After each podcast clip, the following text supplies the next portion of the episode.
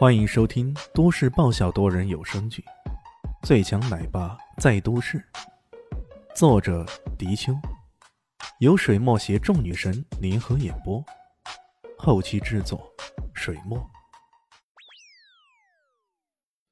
第二百一十三集，逼哥他们面面相觑，一个个都不敢出来说话了。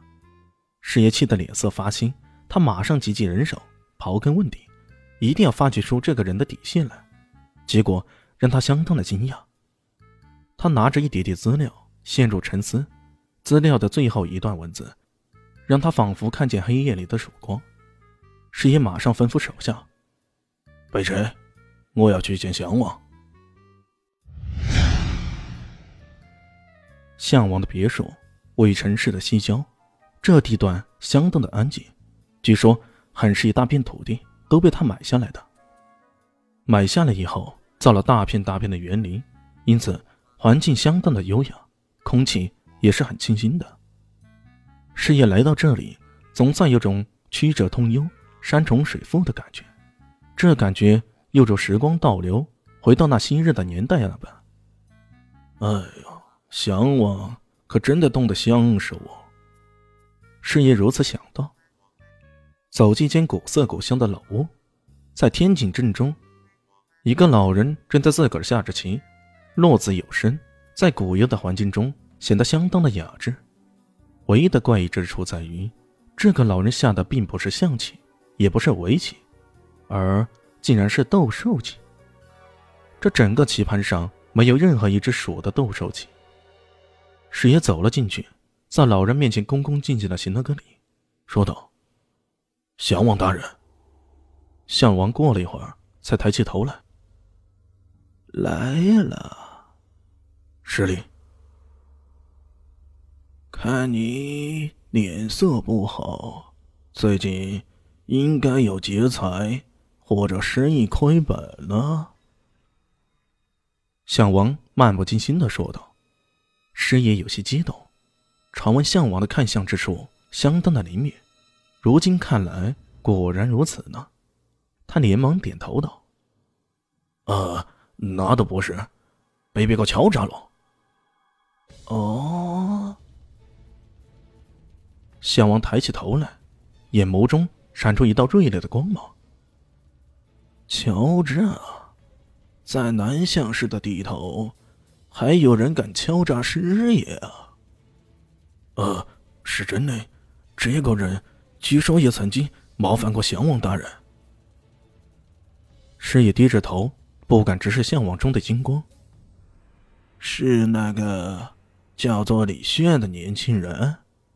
项王终于想起来，前些天那六煞狼狈不堪的回来，汇报了在渡轮上的情节。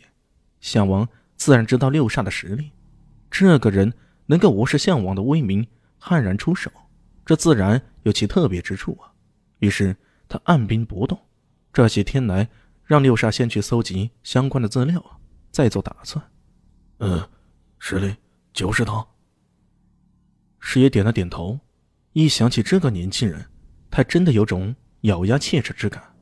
自从成了赫赫有名的项氏虎豹中的一员，他已经很久没有这种憋屈的感觉了。喂，我说你这个人做人不能这样吧？你忒不厚道了！身后突然传来一个悠悠的声音，这个熟悉的声音是李轩。回头一看，真的是他。他怎么来了？项王的眼中也充满了疑惑之色。要知道，这个地方看起来平静无比，事实上这里防卫之严，不比政治大佬们的住所逊色。怎么会这小子走进来了？而且防卫的警报却一点都没有呢。李炫丝毫没有受到这里的影响，依然喋喋不休的说道：“喂，我怎么就敲诈了？你老婆要治病给我钱，你小弟欠我钱给我钱，最后我把猪崽卖给你了给我钱，这都不是天公地道的事儿吗？怎么到你口中却成了敲诈呢？还跑到这里跟这位老头诉苦？喂，老头！”你还没有老糊涂吧？你得给我主持公道啊！在项王的住所，大咧咧的把项王叫做老头，这家伙绝壁是第一个人。项王的脸色微微一变，却依然很有风度的摆了摆手：“要不要来下盘棋呀？”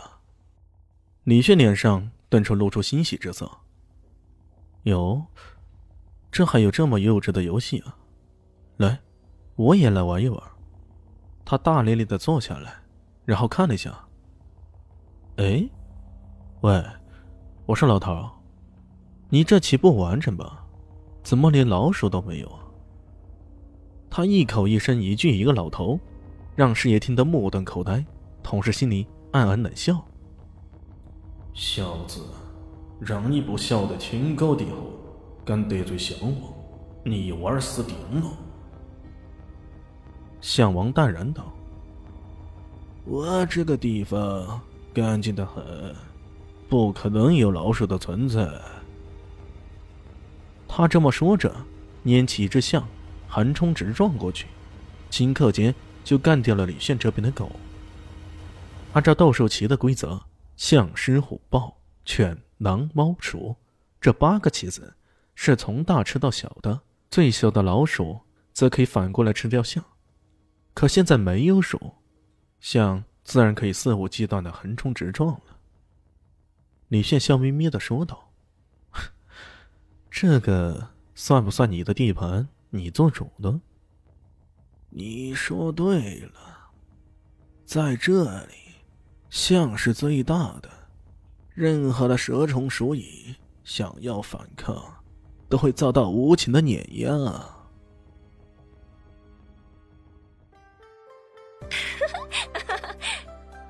大家好，我是豆豆猫的耳朵。在剧中，我饰演的是萧灵溪的表妹唐艺贤。本集播讲完毕，感谢您的收听。感兴趣，别忘了加个关注，我在下集等你哦。